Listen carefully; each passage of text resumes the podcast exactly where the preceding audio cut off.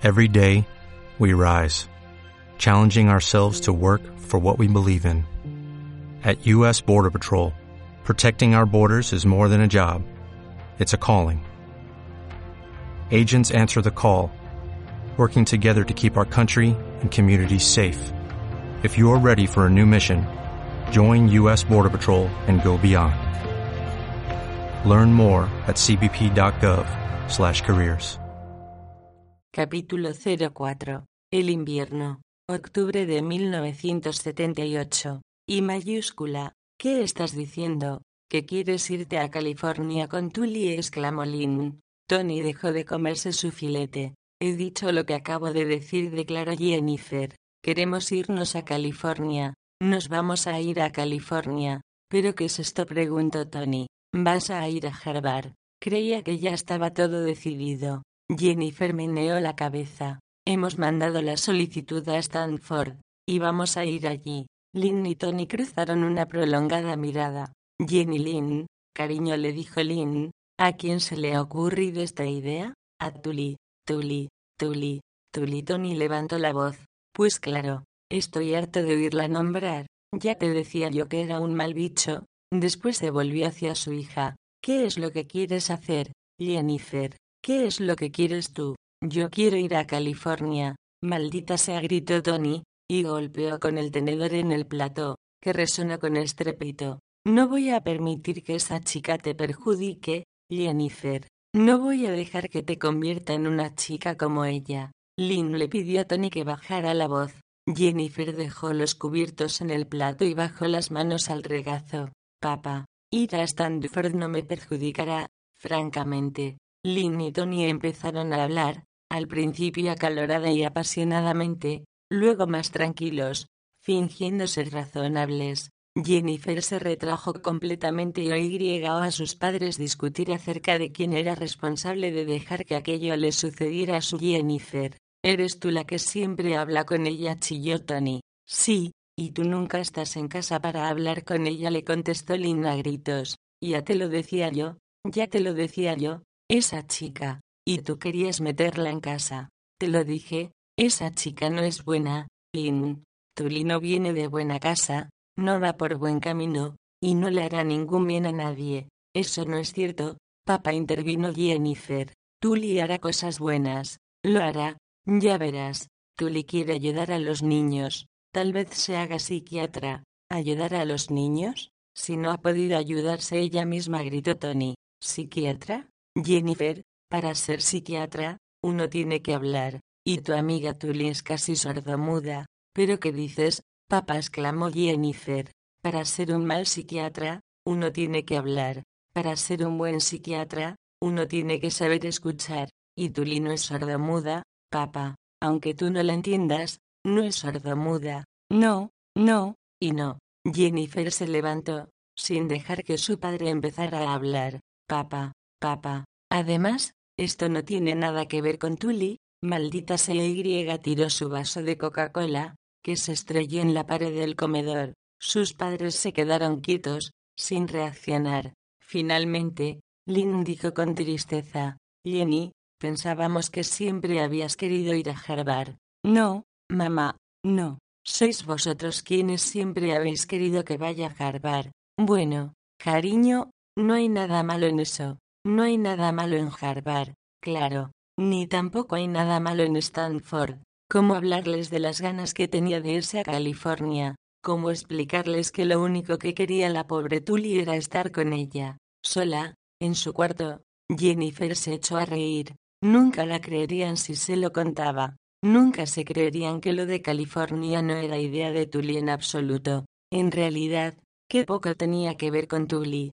Jennifer sospechaba que, a pesar de todas sus protestas, a pesar de todos los mapas y los sueños y las conversaciones sobre las palmeras, por su propia iniciativa, Tully nunca hubiera ido a California, o, desde luego, Tully no estaría de acuerdo con eso, pero Jennifer lo intuía. Sin Jennifer, Tully nunca se iría. Pero ¿cómo explicarles eso a sus padres? ¿Y cómo decirles que, a pesar del número de universidades de todo el país que se lo rifaban para jugar al fútbol, Solo Jennifer sabía que Jack Pendel, que cumpliría 19 años en noviembre, capitán de los Hydrojans por segundo año consecutivo, iría a Palo Alto, y, tómame ahora, nena, tal como soy, abrázame, intenta comprender, deseo y sed son el fuego que respiro, el amor es el banquete del que nos alimentamos. Robin cantaba voz en grito en la ducha. Era sábado por la noche, e iba a ver a Tully.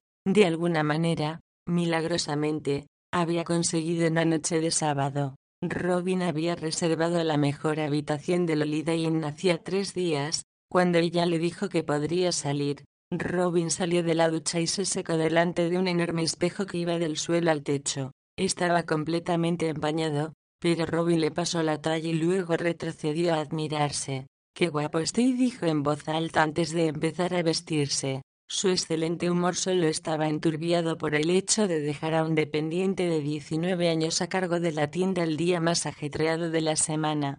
Tienes que relajarte, hombre, pensó Robin, mientras se ponía sus mejores pantalones marrones y un polo. Mira a tus hermanos, Stephen de Marco, demasiado enfermo para moverse de la cama, dejaba que sus tres hijos se llevaran el negocio, pero los hermanos de Robin no tenían el menor interés en él. Bruce y Stevie estaban demasiado ocupados en salir con chicas y jugar al fútbol. Eran las dos únicas cosas que querían hacer. Stevie cursaba segundo curso en la Universidad de Kansas, en Manhattan, sobresaliendo en fútbol, cerveza y chicas, mientras que Bruce tocaba la guitarra desde que había terminado el bachillerato, hacía cinco años. Estaba intentando encontrarse a sí mismo. De momento, parecía haberse encontrado en los productos lácteos. Bruce estaba convencido de que solo podía realizarse criando ganado, y con eso en mente y la ayuda de su padre, se había comprado una finca de 40 hectáreas,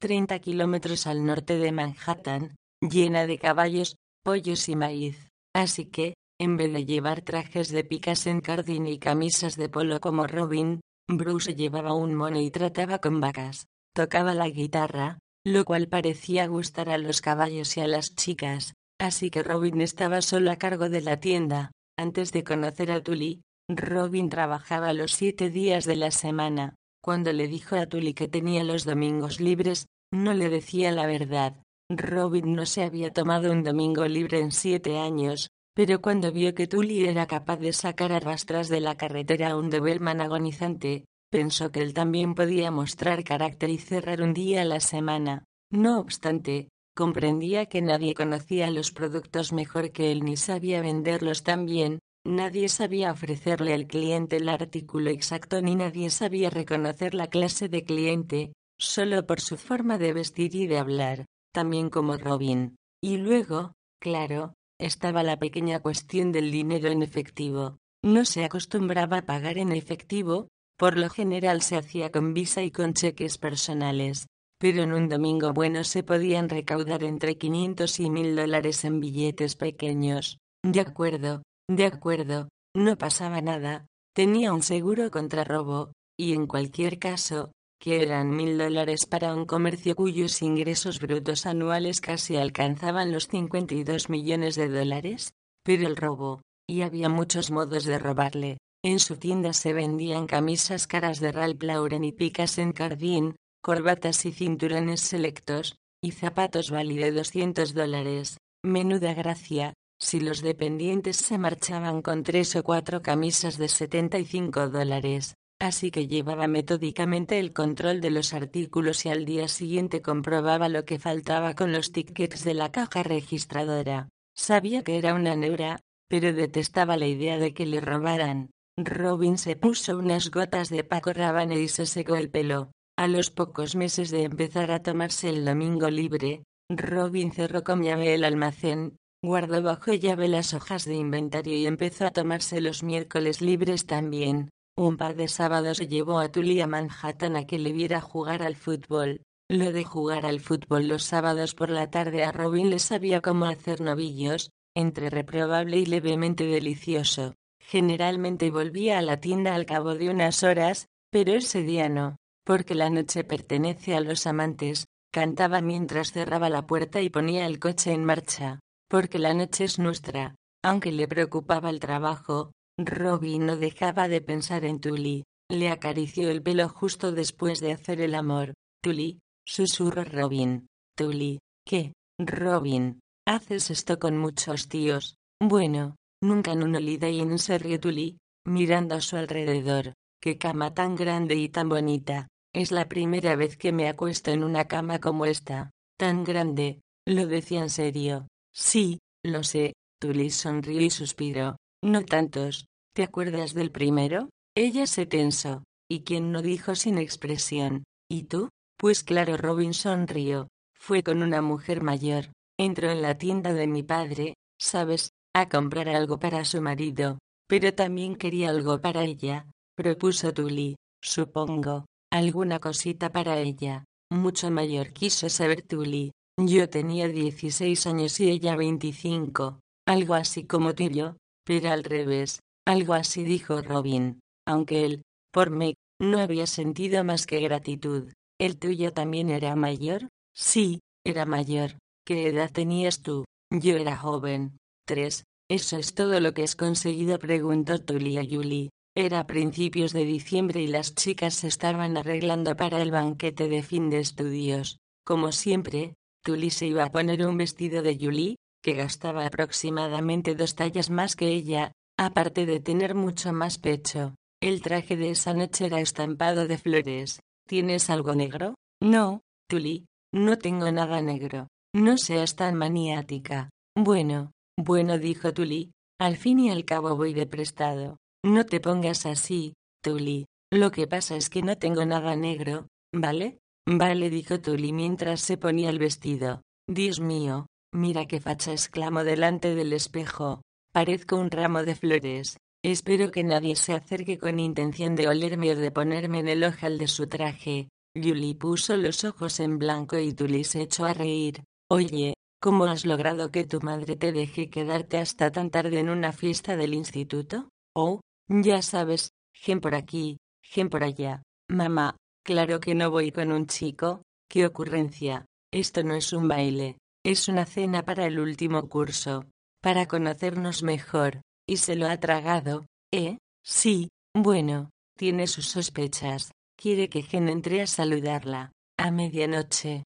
Pero mi madre es así, sospecha con motivo, pero demasiado tarde. ¿Qué tal Robin? Bien, y Tom. Bien Yulika raspeó. Um, hablando de Tom, ¿Vas a decirme alguna vez qué significaban tus comentarios el día del cumpleaños de Gen? Dios mío, Julie, vaya memoria. ¿Por qué no me habías dicho nada antes? Estaba muy ocupada. Me acabo de acordar. Pues no le des importancia. Y bien insistió Julie. ¿Qué? Julie, le confundí con otro tío. No me lo creo, objetó Julie. Entonces, ¿para qué demonios me lo preguntas? Por favor, Julie, dímelo. No me enfadaré. En realidad no tiene importancia. Ah, bueno, si no tiene importancia. Tully imitaba la voz de Julie. ¿Para qué demonios me lo preguntas? Lo viste, ¿verdad? Estaba en algún club, e intentó ligar contigo, antes de saber quién eras, y entonces tú le hiciste ascos, ¿verdad? Y claro, eso le sacaría de quicio, seguro, porque claro, él tenía la impresión de que tú no rechazabas a nadie, es eso lo que pasó, ¿verdad? Tully mantuvo la cabeza gacha un momento, y luego dijo, en voz más baja, Bueno, Julie, puesto que crees que ya lo sabes todo, ¿para qué cara y me lo preguntas? Ah, sí, ¿era eso todo? Sí, cogió a su amiga por los hombros y le hizo girar hacia la puerta. Ya lo sabes todo. ¿Es eso lo que ocurrió realmente? preguntó Julia Tully en el cámara de Gen, de camino al instituto de Topeka. Sí, sí repuso Tully. No le des más vueltas. ¿Te importa mucho? No, no. Lo que hiciera Tom antes de conocerme no es asunto mío. De todos modos, tiene gracia. Entonces se volvió a mirar a Tully, que iba en el asiento trasero, y advirtió su expresión un poco turbada. ¿Qué exclamó Julie? ¿Por qué pones esa cara y? Entonces abrió mucho los ojos, y también la boca. Ah, espera, no lo sé todo, ¿verdad? Lo tenía todo muy pensando, excepto el cuándo. ¿No es eso? Pero dijiste que fue hace más de un año. Usaba el término año con relativa libertad, respondió Tully. Jennifer sofocó una carcajada. Entonces, ¿cuándo fue exactamente? Intenta ser más concreta, le dijo Julie. En agosto contestó Tully. ¿Qué? ¿Este agosto? ¿El que acaba de pasar? Sí, la cara de Tully se volvió impenetrable. Julie miró de nuevo hacia adelante, pero no se cayó. Lo que acaban sabiendo. Hay que fastidiarse, dijo. Olvídalo, Julie. Sí, Julie. No tiene importancia, subrayó Tully. Claro, claro. No tiene importancia, corrió Julie. Cuando las tres se acercaban andando al instituto, Julie se inclinó hacia Tully y le preguntó: Oye, dime una cosa, ¿le rechazaste porque eras amiga mía o porque no te gustaba? Tully la abrazó por la cintura. Porque soy amiga tuya, le dijo. Pero si no hubiera sido amiga tuya, también le habría rechazado, porque no me gusta. McKer, Mandolini y Martínez, o las tres M's, se sentaron a la misma mesa de la llamativa cafetería. La comida era inclasificable, igual que la música, pero después de la cena todo el mundo pudo revolotear de mesa en mesa. Tully vio que Jennifer pasaba junto a la mesa de Jack. Él alzó la mano y ella le devolvió el saludo, pero no se detuvo. A Tully le hizo gracia. Pero luego Jennifer se quedó muda durante media hora, y Tully tuvo que arrastrarla hasta la improvisada pista de baile, donde las chicas bailaron juntas, las caras arreboladas a escasos centímetros una de otra. Gail estaba allí y estaba casi guapa, con un traje azul y un nuevo peinado, admitió Tully. Se detuvo junto a la mesa de Gail para hablar con un chico de su clase de matemáticas y Gail ni siquiera miró en mi dirección. Tully se le acercó, bajó la cabeza y le dijo, te sacaría a bailar, pero no podría soportar que me rechazaras. Lárgate, zorra. Tully retrocedió como si su madre le hubiera pegado una bofetada, pero puso cara de Tully y le sonrió con frialdad. Gail, eres una perdedora y una resentida. Lárgate de aquí, repitió Gail, temblando. Uy. Lo que quería decir, Gail, es que eres una perdedora y, además, fea. Tully y Jennifer bailaron juntas un poco más. Casi no había pista y la música casi no era bailable.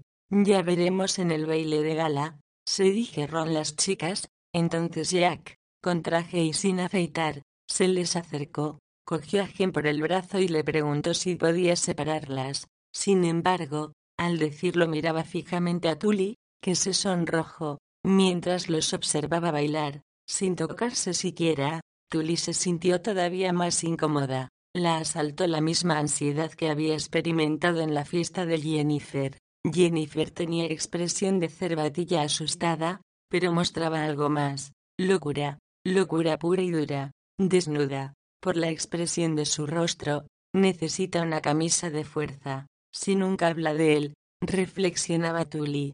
¿Pero qué sentido tiene todo esto?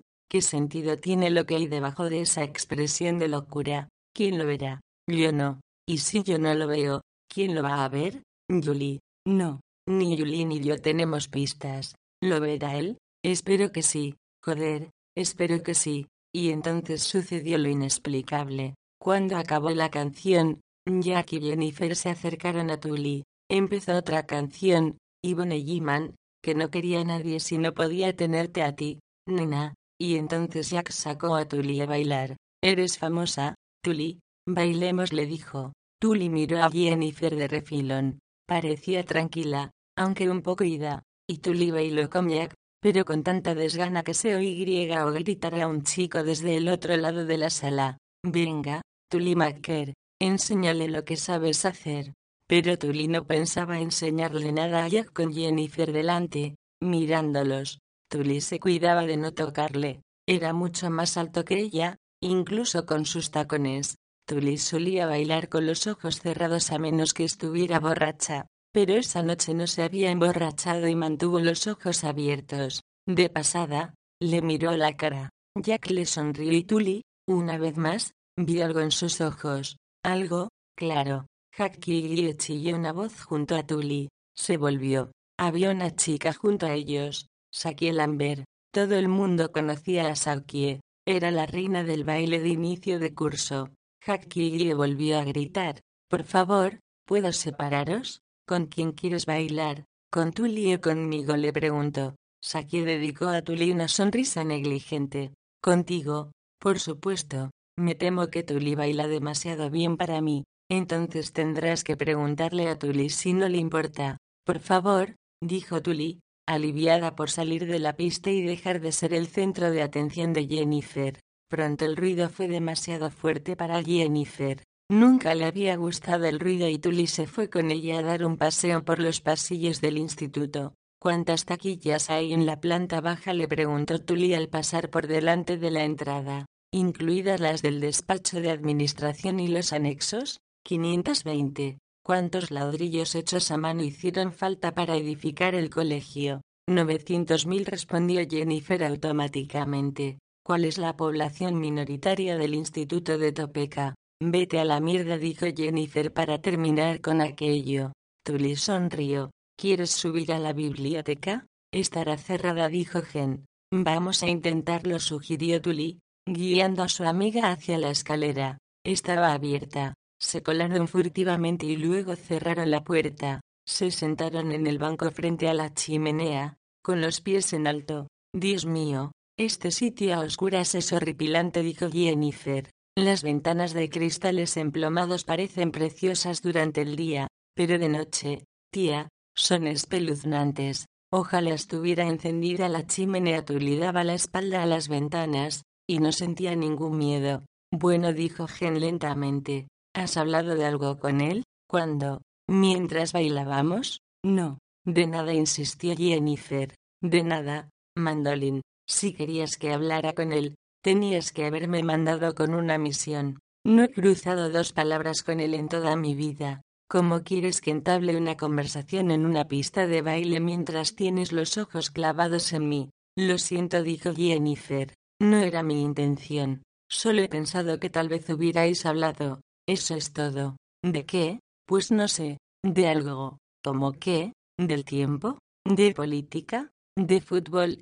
Por Dios. ¿Del ti? ¿O de ti? Tal vez apuntó Jennifer. ¿Por qué demonios iba a querer hablar de mí? Pues de mí. Entonces dijo Jennifer. Bueno, vas mejorando. Pues no, aunque me gustaría haberlo hecho, solo para que dejaras de interrogarme. De acuerdo, dijo Jennifer. Vámonos a casa. Más tarde, en el camaro, Tully observó, Gen, sabes, has adelgazado un poco. Me he dado cuenta mientras bailábamos. Tienes la cintura más fina. ¿Estás haciendo régimen? No, solo es que últimamente tengo menos hambre. Pero no estoy tan delgada como tú. No, pero yo tampoco tengo las tetas como las tuyas. Jennifer no dijo nada. Me gusta tu coche. Sí, es bonito, ¿verdad? Tully suspiró. De acuerdo, Gen, ¿qué es lo que te pregunto siempre? ¿Qué tal el equipo de animadoras? Bueno, pues esta noche te voy a preguntar otra cosa. ¿Qué tal Jack? Silencio. Muy bien. ¿Has bailado con él? Sí, y tú también. Hacíais muy buena pareja. En serio Jennifer se alegró por un momento. Siempre me pregunto qué aspecto tendremos cuando estamos juntos. Si encajamos, ¿sabes? Lo se dijo Tully. Y tú también lo sabes, Tully. Bien los ojos de Jennifer, aquella muda retirada y cambio de tema. ¿Cuándo crees que tendremos noticias de Stanford y Santa Cruz?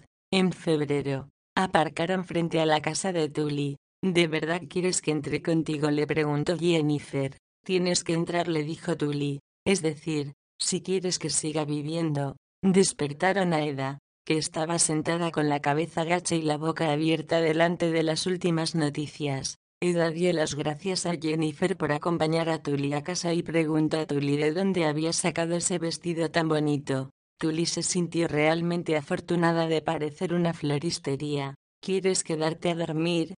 Tully se volvió hacia su madre. ¿Te parece bien, mamá? Tully exclamó Jennifer. ¿Cómo quieres que me quede a dormir? Si no se lo he preguntado a mi madre. Tully asintió. Pues pídeselo. Jennifer desvió un momento la mirada, pero llamó a su madre. Jennifer, con tus padres todo es tan sencillo, le dijo Tully mientras se iban a la cama. Si les dijeras que te ibas a Texas a tatuarte para el rodeo, te pagarían el viaje. ¿Te equivocas, Tully? No les hace ninguna gracia que nos vayamos a Palo Alto. ¿Te van a pagar el viaje? le preguntó Tully. Al ver la expresión de Jennifer, añadió, ¿Lo ves? Se metieron juntas en la cama de Tully. Cuando Jennifer era más pequeña, tenía muchas pesadillas y la asustaban muchas cosas por la noche y Tully, que solía quedarse a dormir en su casa tres o cuatro veces a la semana, se metía en la cama de Jen para tranquilizarla.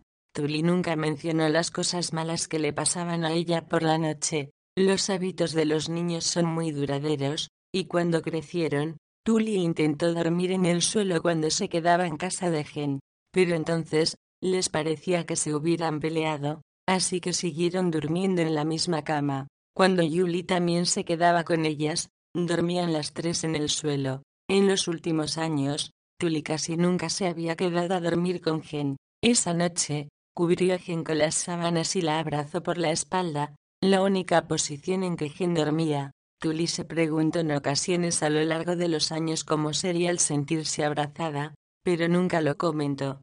Tampoco era tan importante. El pelo de Jennifer olía levemente a colonia.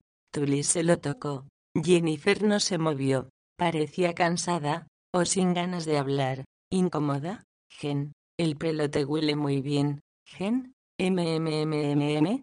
Jennifer, ¿estás incómoda? ¿Yo? No. ¿Por qué? ¿Cómo a veces te pasan esas cosas, tan raras? Estoy perfectamente, Tully respondió Jennifer. Me alegro de estar aquí. Hacía tanto tiempo que no venía. Tanto tiempo hizo una pausa. Te echábamos de menos, Tully, cuando no estabas con nosotras. Tully tragó saliva y abrazó más fuerte a Jennifer. Estaba con vosotras, siempre lo estuve. No siempre protestó Jennifer. No como antes, ni nunca solas conmigo. Admítelo, Tully, querías alejarte de nosotras. No, eso no es cierto. Porque lo hacías, entonces, porque te alejaste de nosotras. Yo qué sé, supongo que solo quería estar con gente que no me conociera. Sí, pero ¿por qué? Supongo que porque necesitaba cierto aislamiento. ¿Aislamiento? ¿Como anonimato? Sí, exacto. Gen guardó silencio. Anonimato. ¿Como la muerte? Sí dijo Tully tras una pausa. Supongo que como la muerte en la oscuridad, casi podía soportarlo. Entonces, ¿dirías tú que estuviste como muerta durante aquellos años? Sí contestó Tully. Creo que fue algo así. Jennifer guardó silencio. Porque lo necesitabas tanto, ese anonimato. ¿Qué pasó para que tú necesitaras morir? ¿Te enamoraste de alguien? ¿Te partió alguien el corazón? Tully meneó la cabeza. Jenny, no me enamoré, ni nadie me partió el corazón. Dímelo. Tully insistió Jennifer. Tras un momento de silencio, Tully le dijo en voz baja, No hay nada que contar, Mandolini. McKer, si hasta dejaste de jugar al softball. Venga. De veras dijo Tully oliendo el pelo de Jennifer una vez más. Créeme, McKer, eres una guarra. La verdad es que no quieres hablar de ello. ¿Eh? No, Gen. No quiero. Bueno, de todos modos, me alegro de que hayas vuelto, Tully. Echábamos de menos cuando no estabas. Yo también os echaba de menos, chicas, pensó Tully, pero guardó silencio. Tully, cuéntame, cuéntame cómo fue la primera vez lo de las muñecas. Tully se apartó un poco, pero Jennifer la cogió y la atrajo hacia sí. Venga, no hay mucho que contar, dijo Tully. Dime por qué lo hiciste. Jennifer, ¿Qué demonios te pasa?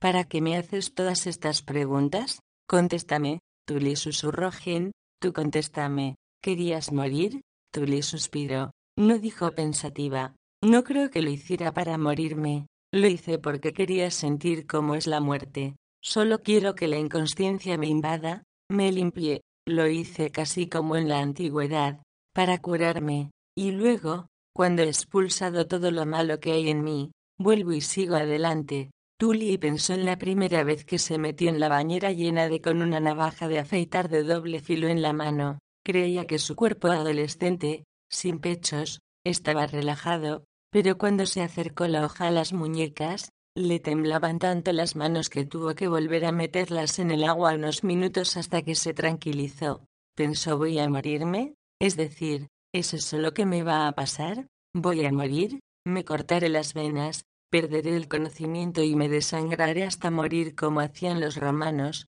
salvo que nadie me encontrará hasta la semana que viene, cuando esté más tiesa que una estaca. ¿Voy a morir? No puedo contar con que nadie llegue y me salve, eso desde luego. Así que, antes de cortarme las muñecas y mirar cómo se me abren las venas y me desangro como un cochino, quiero estar segura de que no quiero morirme. Tully echó un vistazo al cuarto de baño, miró las toallas a su lado, la venda de gasa, el yodo y pensó, estoy dispuesta, para cualquier cosa, para cualquier jodida cosa. Y entonces sacó la navaja del agua caliente y se pegó un tajo horizontal de tres centímetros en la muñeca izquierda, pensando, oh, Dios mío, qué firmeza en la mano, oh Dios mío, mira cuánta sangre. Sumergió la mano y observó cómo el agua se teñía lentamente de rosa. Levantó mano y, fascinada, contempló cómo le bajaba por el brazo su sangre prepubescente.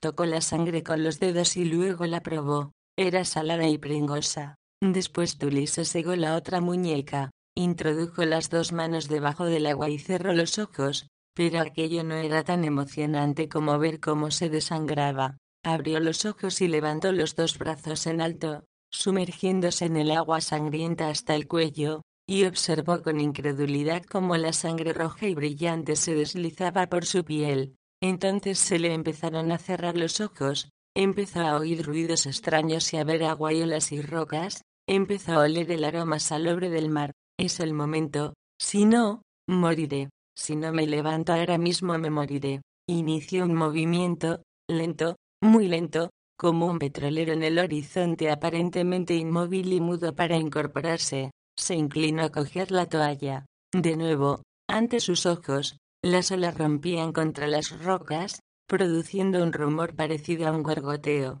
Las olas se alzaban y se estrellaban delante de ella. Déjame tumbarme un momento, solo un momento, pensó Tully.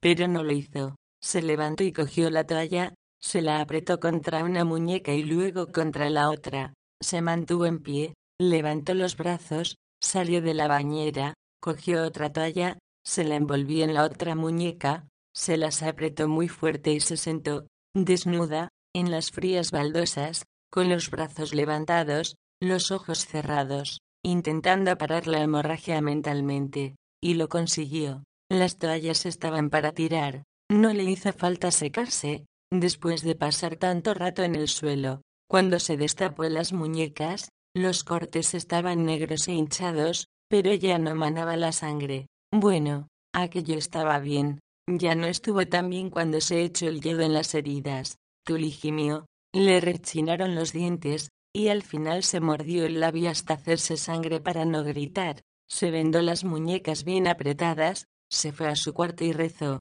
jurando por Dios que nunca, nunca, lo volvería a hacer. Pero pasó el tiempo y los cortes cicatrizaron, dejando unas horrendas cicatrices dentadas.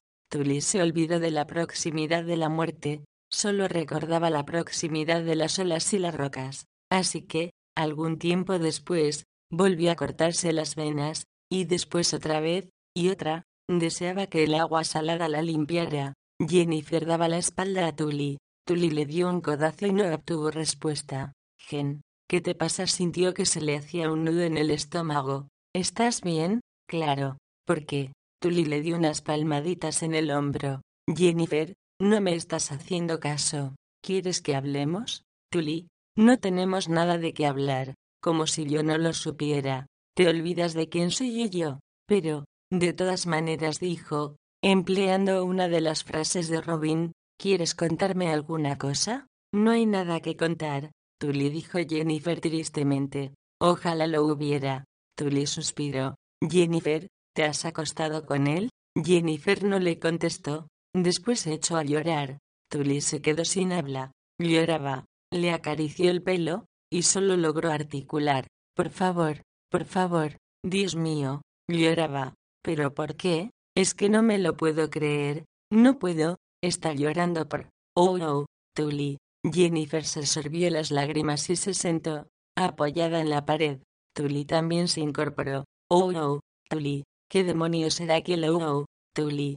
Jennifer intentaba secarse las lágrimas con el puño pero solo conseguía que toda la cara le quedara mojada, como cuando era pequeña. Pero Dios, había pasado mucho tiempo desde la última vez que Jen había llorado delante de Tully. es que no lo entiendes. Entonces explícamelo, le dijo Tully dulcemente. No es lo que tú crees. Tully pensó que Jen estaba equivocada. Se temía que era exactamente lo que ella creía. Jennifer, Dios mío, ¿pero estás llorando por él? Tully se levantó meneando la cabeza, fue a buscar una caja de pañuelos de papel, se sentó en el borde de la cama y le enjugó con cuidado las lágrimas. Jennifer tardó unos minutos en recobrarse lo suficiente para hablar. Jennifer, estás chiflada. ¿Te has acostado con él? No, Tully, no. Pero ¿sabes por qué? ¿Sabes por qué no lo he hecho? Porque no me lo ha pedido. No me lo ha pedido, exclamó. Si me lo pidiera, yo le diría, ¿dónde? ¿Cuándo y si me pidiera que me pusiera a dar saltos primero? Yo le preguntaría, ¿a qué altura? Jack Pendel, ¿a qué altura ya ves? Virgen hasta la muerte, como tú dices, y me entregaría él en un abrir y cerrar de ojos. Tully le seguía enjugando la cara. Estaba sorprendida, sorprendida e impotente.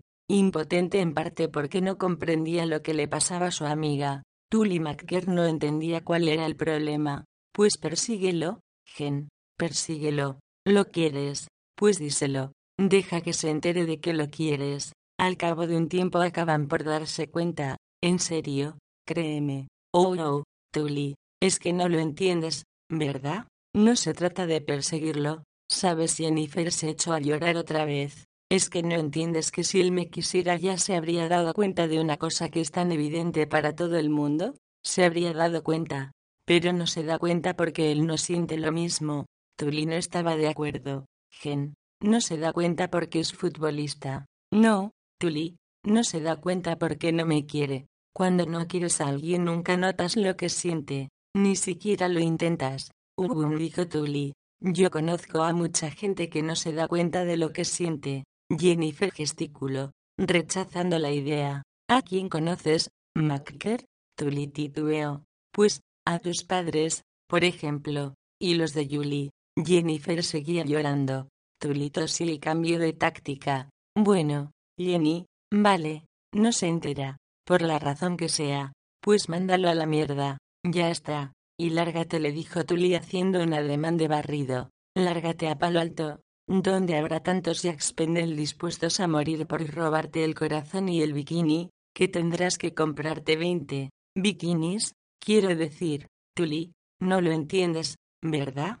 Francamente, Gen, no le dijo Tully como disculpándose. No, no lo entiendo, ¿lo ves? No lo entiendo, pero nosotras nos queremos. Tully estaba intentando aclarar un poco el asunto, pero Jennifer se revolvió, impaciente.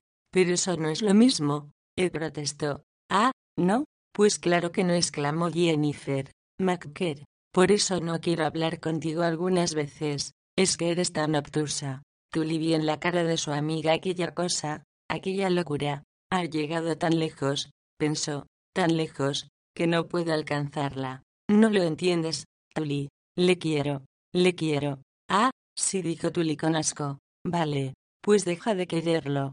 Tully, no se puede. Es imposible dejar de querer a las personas que uno quiere. ¿Cómo que no? ¿Por qué demonios? No lo sé. Yo no puedo, dijo Jennifer con la voz quebrada. Es mi primer amor, el primero, y nunca dejaré de quererle. Tully suspiró e intentó hacerla razonar. Ya lo sé, Gen, pero todo el mundo dice lo mismo. Todo el mundo lo cree, cree que nunca dejará de querer a alguien, que nunca querrá a nadie más, que nunca se puede sentir algo más de lo que se siente en ese momento, pero aún así, algún día lo hacemos, no sé cómo, dejamos de amar, lo superamos, ¿a que sí? Tenemos que hacerlo, hay que hacerlo. Si no, ¿cómo podríamos seguir adelante? Tully, te conozco, y sé que eres una gran escéptica. No espero que lo comprendas, Solo sé lo que siento por él, lo que llevo sintiendo desde hace mucho tiempo. No querré a nadie más en toda mi vida.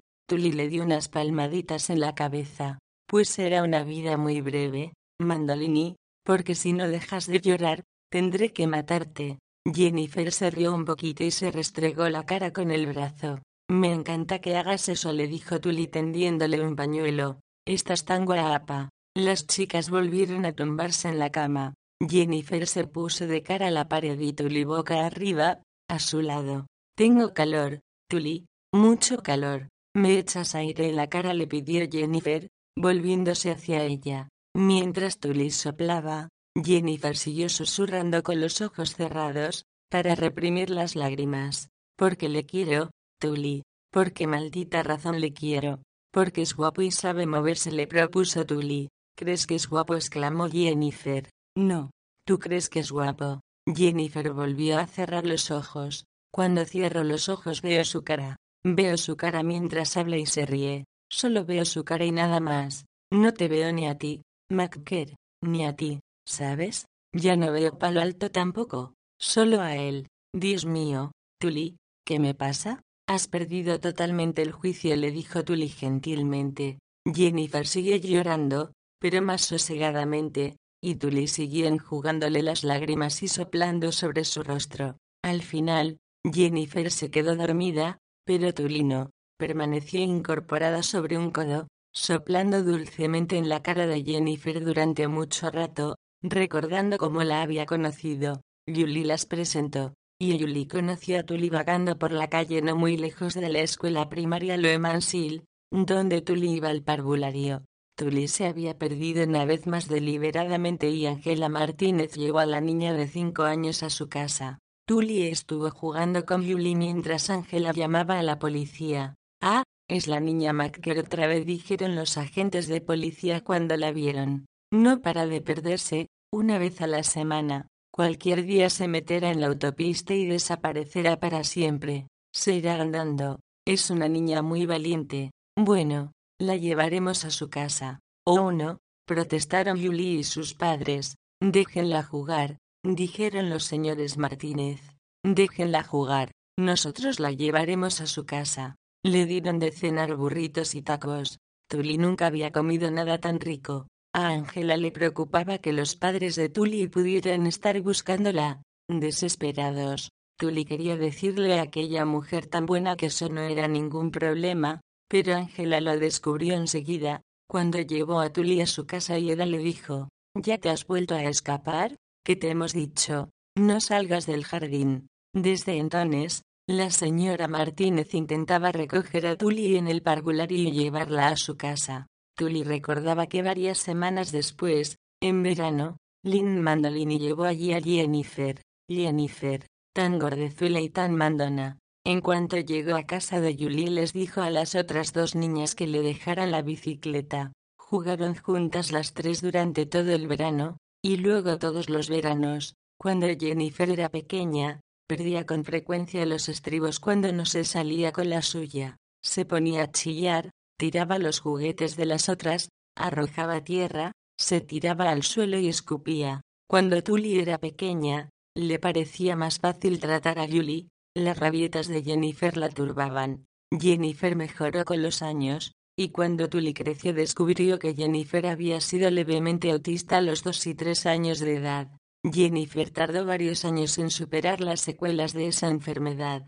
Conservó algunos pequeños síntomas, una limpieza obsesiva y cierto rechazo a la proximidad física eran los más evidentes, pero había otras cosas. Todos los días, Jennifer contaba las grietas del asfalto desde su casa de Sunset Gould hasta la esquina de las calles 17 y Vaine. Siempre hablaba del descubrimiento de alguna grieta nueva y se le enseñaba a Tully y a Julie. Contaba las taquillas de cada piso del instituto. Estaba al tanto del Producto Interior Bruto de los 25 países más desarrollados y llevaba la cuenta de las farolas rotas desde la calle 17 al Parque Gay. Jennifer había sacado 800 puntos en las pruebas de aptitud para las matemáticas el mes de octubre anterior. Tully apoyó los labios sobre la frente húmeda de Jennifer. Antes de saber que estaba enferma, Tully pensaba que Jennifer era la niña más afortunada de la Tierra. De las tres, parecía la única que estaba destinada a vivir feliz para siempre, por haber tenido una infancia perfecta. Al fin y al cabo, Jennifer había tenido la suerte de que la única misión de sus padres fuera la felicidad de su hija, mientras, Tully jugaba, descalza y sola, en un corral sucio con gallinas y gatos callejeros, sucia, sin lavar, Tully se pasaba los veranos y las tardes en el patio de la casa de Grove Street, que daba a la autopista y a la vía del tren, quien le ponía crema solar, quien le daba besitos y le hacía mimitos y le lavaba la cara y le regalaba juguetes. Sus primeros años flotaban en su memoria indistintos uno de otro. Había habido dos hermanos e incluso un padre, pero luego Edith y quedaron solas, y tía Elena y tío Charlie fueron a vivir con ellas para ayudar a Eda a pagar la hipoteca. Cuando tío Charlie murió, pudieron pagar los recibos con su seguro. Eda trabajaba como había hecho siempre, mientras tía Elena, que no había trabajado en su vida, se quedaba en casa. Tía Elena era gorda y aburrida, aunque solo tenía cuarenta años cuando enviudó. Se pasaba el día sola en sus habitaciones, se había apropiado de un comedor y un dormitorio al morir tío Charlie. Decía que esas zonas le pertenecían puesto que la casa, legalmente, era suya. Tully le soplaba suavemente la cara a Jennifer. Jenny, tienes tantas cosas por gracia divina.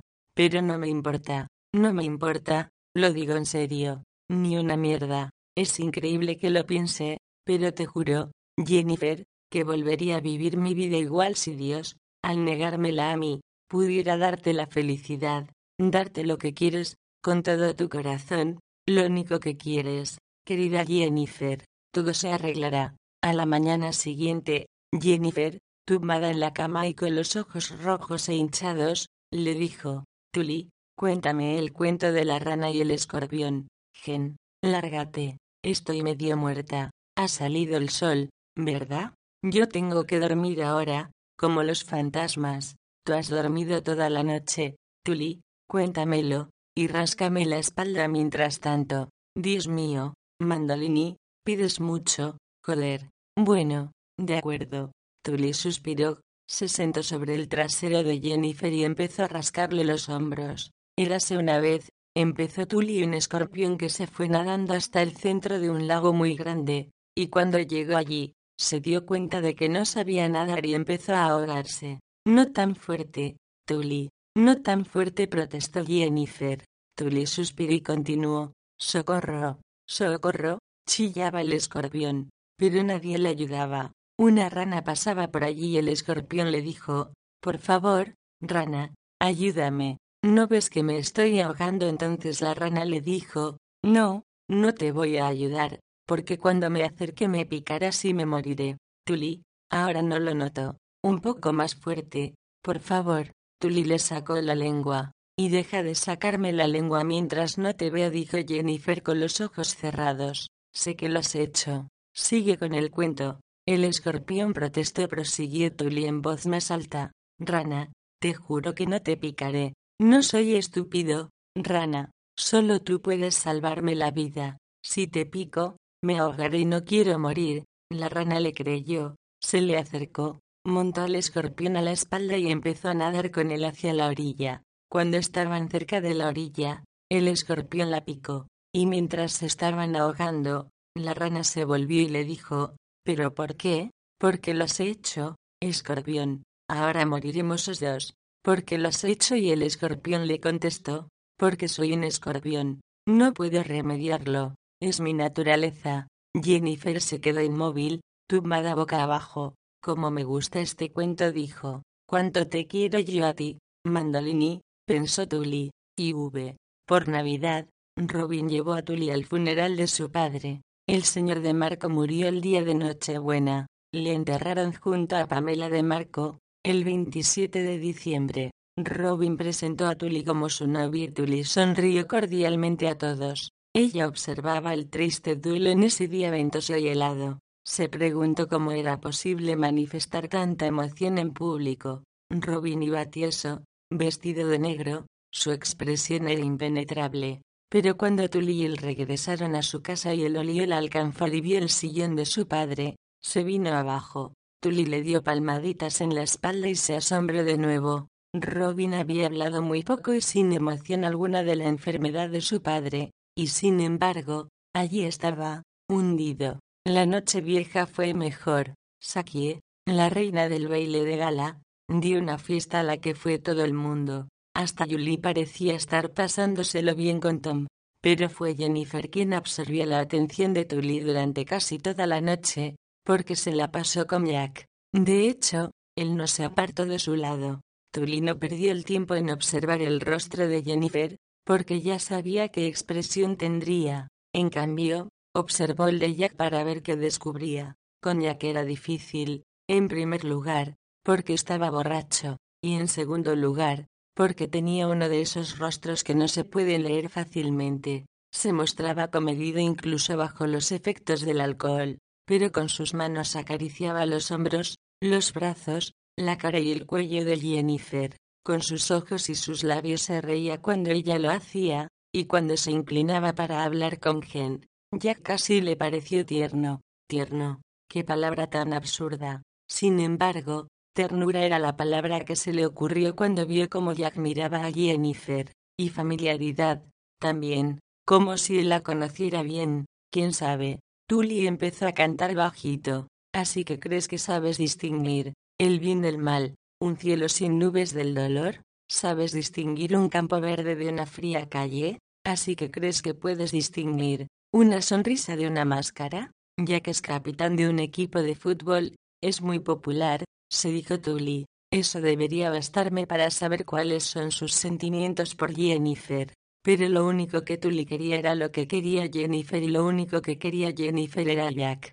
Despidieron el año 1978 y dieron la bienvenida al 1979 con champán y besos y Lang Robin besó a Tully y ella le sonrió y le apretó el brazo con afecto. No me hace falta cantar una canción para saber lo que siente, pensó Tully. Perdió a Jennifer de vista un momento y después ya no logró encontrarla. Ni a ella, ni a Jack. V mayúscula. Jennifer cerró los ojos y luego los abrió rápidamente. Sí, está aquí. Abre los ojos, Gen. Lo único que quieres es mirarle. ¿Por qué cierras los ojos? ¿Qué te pasa? Pensó que se dirigían a su casa. Él no lo había dejado demasiado claro. Justo antes de medianoche, le había susurrado. Vámonos de aquí. Después, poco más había dicho. ¿Pensaría ya que acaso que iban a casa de Jennifer? Parecía muy borracho. De acuerdo, Gen. Coge el volante con las dos manos, espabila y conduce. Tendrás todo el tiempo del mundo para mirarle.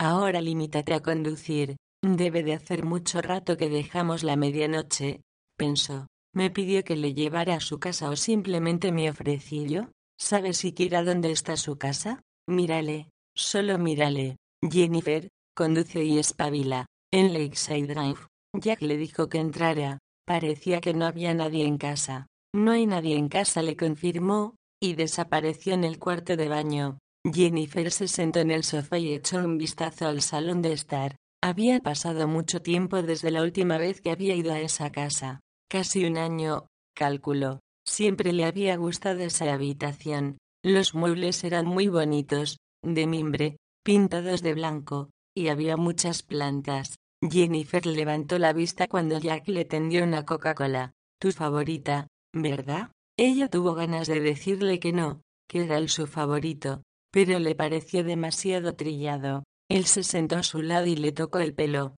Tu pelo es tan bonito, tan suave murmuró. Hueles tan bien. Me encanta cómo hueles. Siempre me ha gustado. ¿Siempre? Siempre confirmó Jack, y le levantó el pelo para dejar al descubierto la nuca. Ella le ayudó y él se inclinó y posó sus labios en la nuca. Jennifer se apretó contra él y Jack le besó toda la garganta. Ella quería tener los ojos abiertos para verle, para mirar cómo la besaba, pero era totalmente imposible. Jennifer le cogió el cuello con una mano y con la otra le tocó la cara, como un ciego. Al principio Jack la besaba dulcemente, luego sus besos se hicieron más apremiantes, su boca subió por la mandíbula y empezó a besarla en los labios, con dulzura y furia. Jennifer intentó percatarse de lo que le hacía, pero su cerebro parecía cerrado, como los ojos. Era imposible tener conciencia de nada. Jennifer solo percibía su boca y esas manos fuertes y suaves, que ahora acariciaban todo su cuerpo. Jack se arrodilló delante de Jennifer y le desabrochó la blusa puso la cara entre sus pechos y la besó mientras sus manos forcejeaban con el sujetador, a su espalda. Se abre por delante, le dijo ella, servicial. Él se lo desabrochó y le descubrió los pechos. Los miró y le dijo, Gen, eres tan guapa, eres increíble. Besó los pechos por debajo de los pezones, por encima, chupó los pezones, chupó la piel de los pechos. Jennifer gemía, con los ojos permanentemente cerrados, las manos asidas al pelo rubio de Jack. Estaba completamente perdida. No puedo creer que esté aquí contigo. No puedo creer que me estés besando. No puedo creer que me estés besando a mí. Cuando Jennifer soñaba con lo que sería que Jack la besara y la acariciara, cuando soñaba con él y sus labios durante los últimos cuatro años, lo que soñaba era así, sentirse completamente perdida en sus labios. Jack la hizo subir a su dormitorio, sin dejar de besarla. La acostó en la cama y empezó a desabrocharse el cinturón. Se desabrocha el cinturón. Estoy en su cama. Jennifer le miraba, pero incoherentemente, enloquecida de deseo, solo quería sentirle, y le tuvo. Gen logró abrazarle segundos antes de que la penetrara, y su único pensamiento fue, Dios mío, qué grande es, la tienen todos tan grande, qué mojada estás gruñó estabas preparada para mí, en respuesta, ella solo pudo gemir, estaba allí con él, debajo de su pecho ancho y suave y sus brazos musculosos, debajo de aquel hermoso rostro de borracho sobre el que le caía el pelo rubio. Estaba allí con él, y el que estuviera preparada no tenía la menor importancia, porque le había dado tan fuerte que estaba preparada constantemente. Jack había bebido muchísimo, y tardó una eternidad en correrse. Probaron esto y lo otro. Jennifer incluso se deslizó hacia abajo, por más increíble que fuera. Hasta esa noche nunca había visto ninguna. Jennifer pensó que había cierto placer en ello, mientras le frotaba y le frotaba. Es la primera vez, la primera para todo. Luego Jack hizo lo mismo. Ella se le sentó encima, le hizo ponerse de espaldas, después llevó un espejo para que se miraran. Jack le pidió que se tocara, después le pidió que le tocara a él. Al final él acabó encima de ella otra vez. No le había hecho daño perder la virginidad, porque ella no era virgen en el sentido más estricto, pero después de tantas actividades agotadoras, Jennifer empezó a sentir cierta incomodidad física, pero incómoda o no, lo único que Jen quería era que aquello se prolongara, y si él le destrozaba los genitales con sus embestidas, valía la pena, por sentirle encima de ella, por perderse en el espacio, por perderse en el espacio de Jack, por fin se corrió, se derrumbó sobre ella como un fardo sudoroso y se quedó dormido. A Jennifer no le importó. Jack pesaba y estaba muy sudado. Tenía el pelo enmarañado y pegado a la frente. Su respiración era irregular. Tenía las piernas entre las suyas. Jennifer pensó que se le habían dormido las piernas. Llevaban tanto tiempo abiertas. Debo de parecer una rana a punto para la vivisección. Acarició las piernas de Jack con las suyas. Le pasó las yemas de los dedos por la espalda y le besó la sien. ¿Cuánto tiempo estuvo allí acostada? Despierta. ¿En qué pensaba? En nada, en nada y en todo. Pensó en volver a acostarse con él, pensó en que él la besaba en la calle y en la fantasía imposible de que la llevaba al baile de gala. Pensó en que no había utilizado ningún anticonceptivo, en que ni siquiera había pensado en ello. Él no se lo preguntó, y desde luego, no llevaba ninguno encima. Pensó en que podía haberse quedado embarazada y se rió. Después se dijo, le quiero, y estoy enamorada de él, le quiero, eso es lo que siento, todo se reduce a esto, es lo único que quiero sentir cuando tenga a alguien encima de mí, es lo que quiero sentir cuando mire la cara que está encima de mí, y si no siento eso, no siento nada, todo lo demás es una ilusión. Jennifer siguió allí tendida, acariciándole suavemente la espalda, pensando en los años de su amistad. ¿Recuerdas el softball, Jack? ¿Recuerdas el Parque Sunga? Antes de que fueras capitán del equipo de fútbol, ¿te acuerdas de aquella época? Y entonces se quedó dormida. Jack seguía encima de ella cuando los pájaros los despertaron. Él se apartó rápidamente, murmurando una disculpa, y luego se fue al cuarto de baño. Al salir se puso unos pantalones cortos, se sentó en la cama a su lado, frotándose las sienes. Gen, son las seis de la mañana, tus padres estarán fuera de sí. ¿Mis padres? Yo sí que estoy fuera de mí. Pues sí, supongo. Jennifer le sonrió y le devolvió una débil sonrisa. ¿No crees que deberías irte? Si tú crees que tengo que irme, mire. Si no, puedo llamarlos. Jack pareció sorprendido. ¿Qué puedes llamarlos? Hija única de padres italianos. Puedes llamarlos a las seis de la mañana y decirles, ¿qué les vas a decir?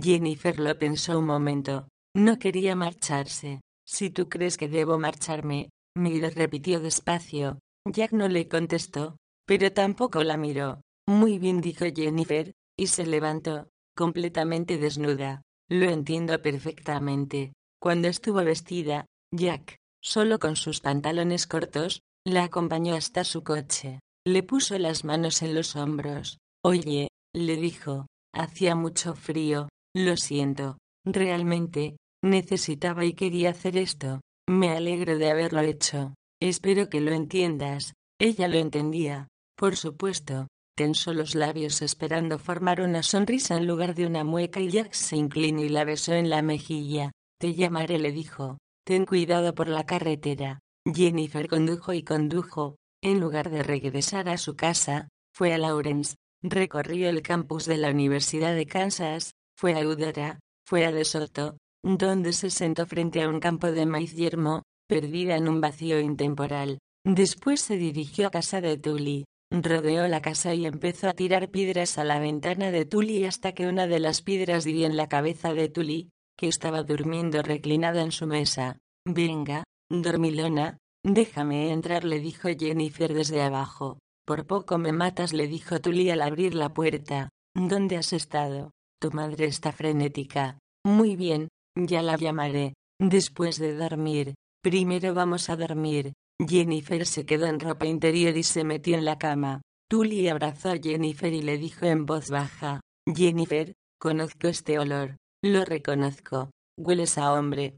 Tully le susurró Jennifer, no me hagas preguntas y no te contaré mentiras.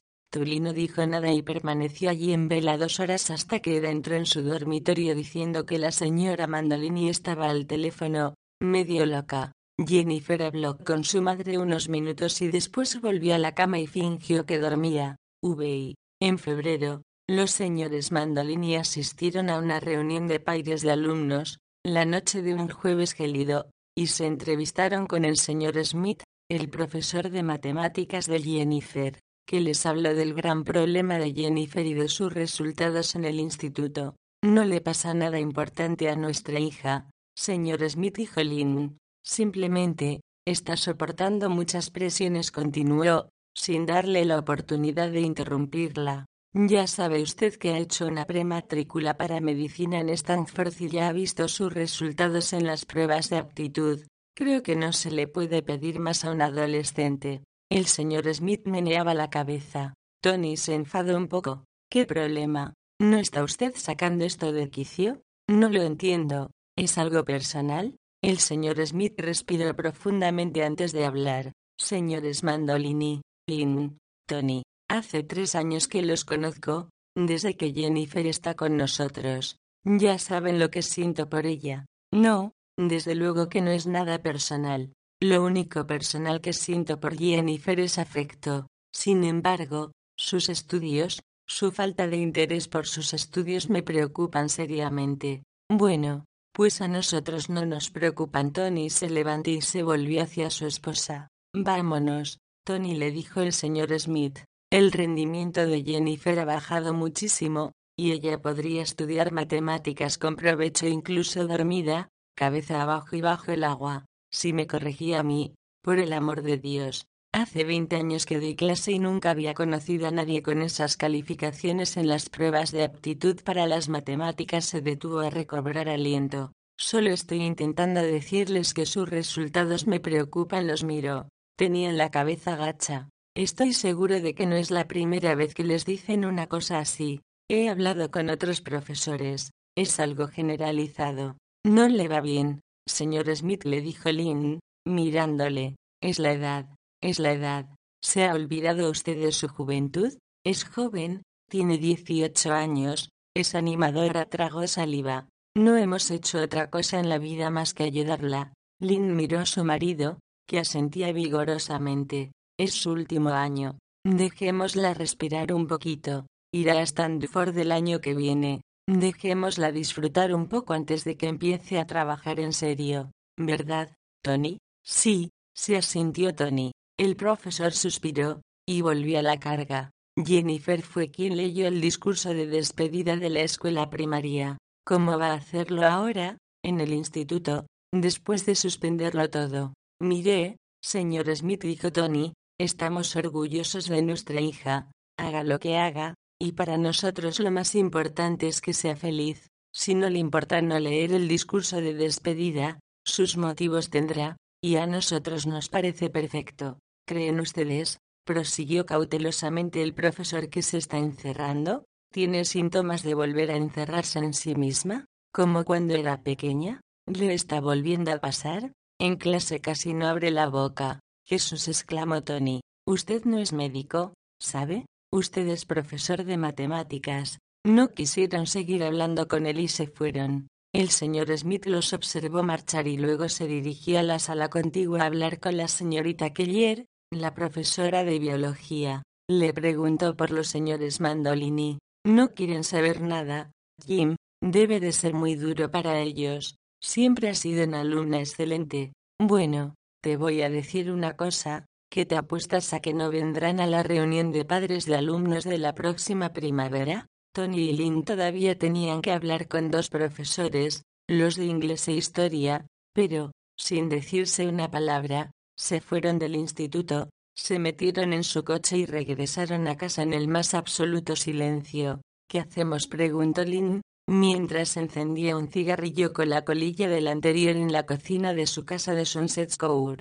Tony estaba preparando unas copas para los dos. Nada, absolutamente nada. Se creerá que estamos conspirando contra ella. Dejémosla tranquila una temporada, ¿de acuerdo? Dos horas más tarde, Lynn dijo, no ha bajado a hablar con nosotros. Estará hablando por teléfono, o escuchando música. Dejémosla un poco en paz, ¿eh? A medianoche, cuando Lynn y Tony pasaron por delante de la puerta del cuarto de Jennifer al irse a la cama, su hija tenía la luz apagada y no se oía música. Lynn no pudo remediarlo. Llamó a la puerta y la abrió. Mamá, dijo la voz de Jennifer desde la cama. ¿Qué pasa? Nada, hija, nada. Que duermas bien. La noche siguiente, a la hora de la cena, Lynn dijo prudentemente.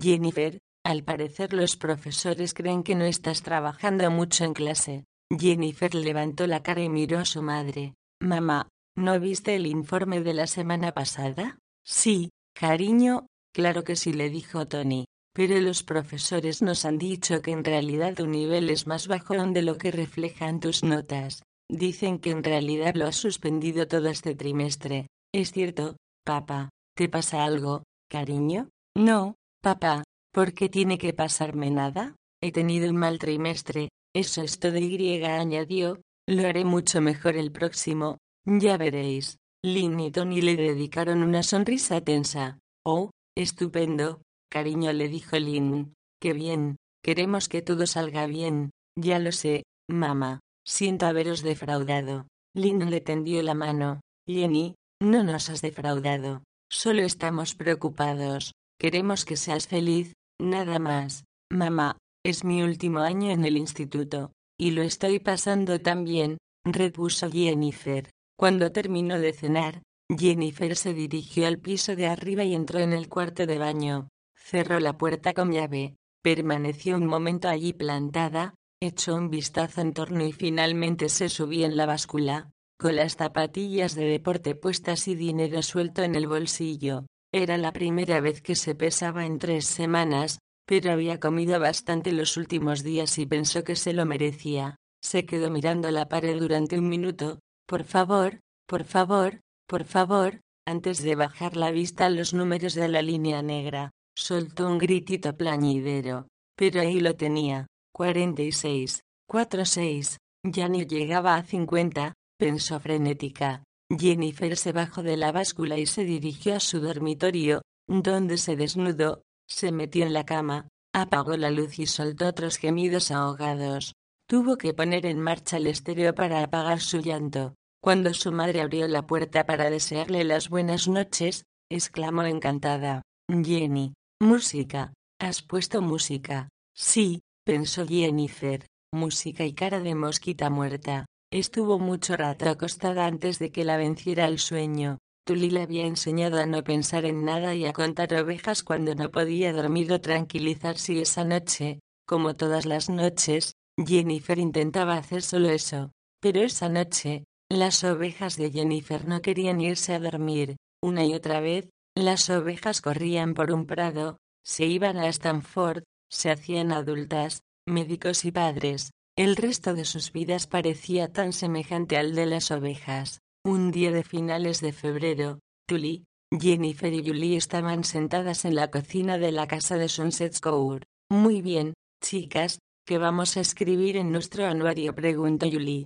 Tenemos que escribir un deseo y un sueño. Tenemos que desear un sueño, dijo Tully. O soñar un deseo, propuso Jennifer. y Mandolini exclamó Julie. Al grano. El comité del anuario no se va a quedar sentado esperándonos. La fecha límite es el 2 de marzo, y eso es el viernes, por si no lo sabíais. Ah, sí, ¿y quién se ha muerto para que tú seas presidente? le dijo Tully. No, en realidad secretaria la corrigió Julie. Bueno, pues inspíranos, cuéntanos tu deseo. Martínez Tully hacía garabatos en su hoja de papel. ¿Qué le vas a dar a Tom? ¿Vas a darle tu virginidad? ¿O ya es demasiado tarde? Julie le dio un pellizco en el brazo. Deja de decir tonterías, y deja de dibujar tonterías, a trabajar, a trabajar y a trabajar. ¿Cómo pensáis aprobar si no sois capaces de concentraros? Ay, pero qué mandana protestó Jennifer.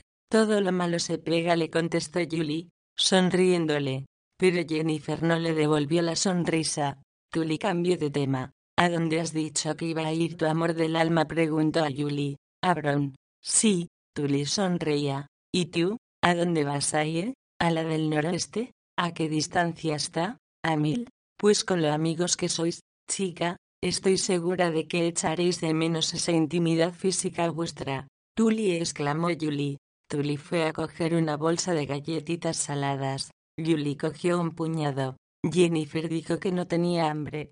Poco después, Tully se volvió hacia Julie y le dijo, Robin me ha vuelto a preguntar si he pensado en irme a vivir con él. ¿En serio? ¿Otra vez? Es estupendo, observó la cara de Tully y luego la de Jennifer. ¿No es así? ¿No es fantástico? ¿No es lo que querías? ¿Salir de casa de tu madre? Jennifer y Tully la miraron y después intercambiaron un gesto de complicidad. Tully meneó la cabeza. Ya sabes lo que es, Gen dijo Tully. Es todo ese sexo que está disfrutando con su Romeo. Ha perdido la cabeza. Jennifer sonrió. ¿Por qué dices eso? No es justo, protestó Julie, y dio una palmada en la mesa. Martínez Tully imitó burlonamente la palmada de Julie. No has hecho ni caso a lo que te he dicho en los dos últimos meses. ¿Dónde tienes la cabeza? En Tom, en la crisis de Oriente Medio. ¿Santo Dios? Pues vuélvemelo a decir, Julie. Ya sabes que Gen y yo nos vamos a ir a California. Pues no vayas. Quédate aquí. Robin merece la pena. Ah, sí, ¿Merece la pena? Clare prosiguió Julie, arrastrando la voz. Te quedas, os casáis, tenéis un par de hijos, él te comprará una casa. Demonios, ¿por qué conformarme con una casa? le dijo Tully. ¿Por qué no me compra una vida entera? Pídeselo. Seguro que lo hace. Tully sonrió. ¿Qué es lo que te pasa, Martínez? Yo no quiero tener niños, no quiero casarme. Te lo estoy diciendo desde los diez años. Bueno, Tal vez a los diez años no quisieras, ¿verdad, Gen? Pues sí, Julie, pero ahora tienes dieciocho. Nada ha cambiado, dijo Tully. No me lo creo, replicó Julie. qué vas a la guardería de Westburn todos los jueves. Tully miró a Jennifer con cara de qué habría que hacer con ella. Jennifer se encogió de hombros. Además, prosiguió Julie, ¿qué vas a hacer con Gen en California? Sabes que te dejará tirada en cuanto tenga ocasión. Ella quiere casarse, quiere tener hijos, ¿verdad, Gen? Sí, Jule repuso Jennifer, y miró a Tully.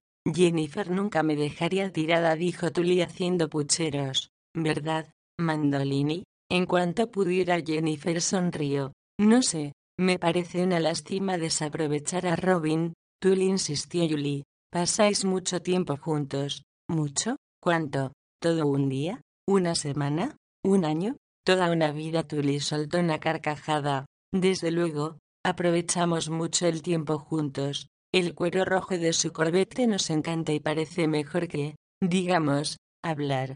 Jennifer y Julie se rieron. Jennifer estaba bebiendo un vaso de leche, y mojaba el dedo índice en el vaso y trazaba círculos concéntricos sobre la mesa. Pero piensa en todas las ventajas de irte a vivir con él, prosiguió Julie. Tiene mucho dinero. Te daría unos hijos preciosos. Sí, Tul. Piénsalo, intervino Jennifer. Si se lo pides, seguro que te compra la casa de Texas Street. Papá averiguado de quién es. Es de una señora mayor. Jennifer enarcó las cejas. Muy mayor. Tully miró a Julie y luego a Jennifer. ¿Pero qué es esto, chicas? Dejadme en paz. ¿De acuerdo? Gen. ¿Qué te pasa? Y Stanford. Jennifer meneó la cabeza, le dio unas palmaditas en el brazo y continuó decorando la mesa con anillos de leche. Piénsalo, Tully le dijo Julie. Saldrás de tu casa. Sí, y entraré en la de otro. Oh, oh, sí, pero en Texas Street. Imagínate lo dijo Jennifer. Mandolini exclamó Tully. Jennifer se echó a reír. Era una broma. Julie, Tully cree que no quiere a Robin. La mayor parte de la leche de Jennifer se estaba secando en la mesa. Así es. Gentuli miraba hacia otro lado. Tully, ¿cómo sabes que no le quieres? le preguntó Julie. No sé, dijo Tully lentamente. ¿Cómo sabrías si le quisiera? Lo sabrías, afirmó Julie. ¿Verdad, Gen? Sí, Jennifer, Julie y Tully no hicieron nada juntas aquella tarde. A las seis, decidieron abandonar y sorprenderse unas a otras cuando saliera el anuario. En el coche, Jennifer cedió su asiento a Tully y la dejó conducir el cámara hasta Grove Street. Vas progresando, Macker. Unos años más y pasarás el examen. Quita, quita. Me examino el 17 de marzo. Jennifer meneó la cabeza. No sé, no sé, mejor que reces le dijo.